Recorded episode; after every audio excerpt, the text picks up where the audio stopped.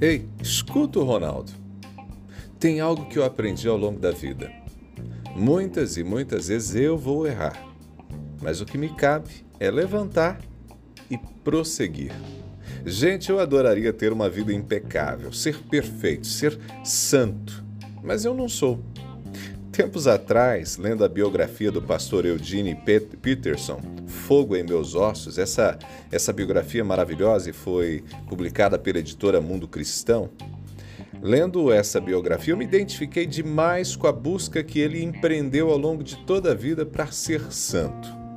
Frequentemente, o pastor Eugene registrava no diário dele: Eu preciso ser santo. Mas no mesmo diário, o pastor Eudine escrevia sobre as quedas dele, os fracassos cotidianos. Ali ele registrava os medos, as inseguranças, as falhas de caráter. E eu me identifiquei com tudo isso, porque é assim que eu vivo. O meu desejo de crescimento pessoal é profundo. Eu busco diariamente superar algumas das minhas fragilidades. E confesso, às vezes eu falho tão terrivelmente eu passo dias culpado e até depressivo. Mas ao mesmo tempo em que esses sentimentos ocupam a minha mente, eu recordo de alguns sábios conselhos. Um filósofo, por exemplo, escreveu: Não alimente o desgosto, não se desanime, nem se desespere, se nem sempre consegue colocar em prática os princípios verdadeiros. Esteja satisfeito se a maior parte do que realiza é consistente com a natureza humana e busque amar tais princípios de modo a logo retornar para a sua companhia. Eu acho essa ideia incrível, sabe por quê? Porque aqui nós temos lições poderosas para a vida da gente. A primeira delas, o filósofo diz: não alimente o desgosto. Do que ele está falando? Do nosso hábito de ruminar o que é ruim, o que é negativo a gente erra e aí fica revisitando o erro, se culpando, sentindo-se a pior das pessoas porque falhou, porque fracassou de novo. É necessário romper o ciclo e não alimentar a negatividade trazida por nossas quedas.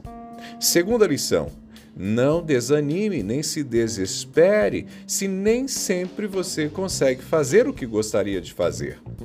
Existem alguns princípios que desejamos seguir o apóstolo Paulo chegou a dizer que fazia o que não queria. E o que ele queria, ele não conseguia fazer. Muitas vezes a gente vive essa realidade e mais do que gostaríamos. A gente tenta, mas falha, erra de novo. E é por isso que o filósofo lembra: ei, não desanime, não se desespere. E aqui está a terceira lição. Esteja satisfeito se você tem conseguido acertar mais do que errar, se tem havido crescimento, desenvolvimento. Estar satisfeito não é se acomodar, é se alegrar por você estar numa jornada de desenvolvimento. Se o desejo de buscar e fazer o bem está aí no seu coração, fique satisfeito com isso. Significa que você está no bom caminho. Quarta lição: ame esses princípios, ame os bons princípios, ame o que é bom, ame o que é virtuoso, o que é nobre, o que é santo. Quando você ama os bons princípios, você cai, você fracassa, mas você reconhece que o erro não é o seu lugar.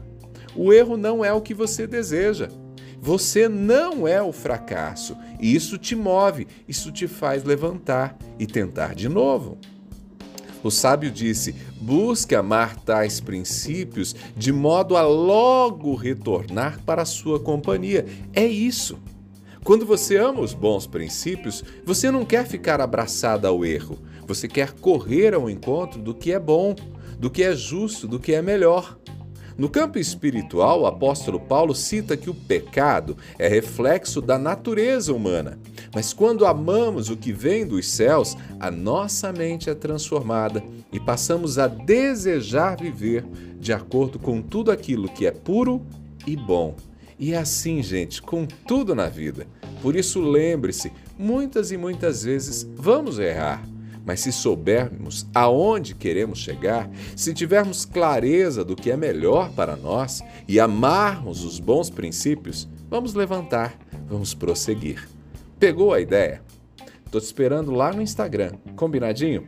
Arroba Ronaldo Neso, arroba Ronaldo Neso, lá no Instagram. Abraços do Ronaldo, a gente se fala.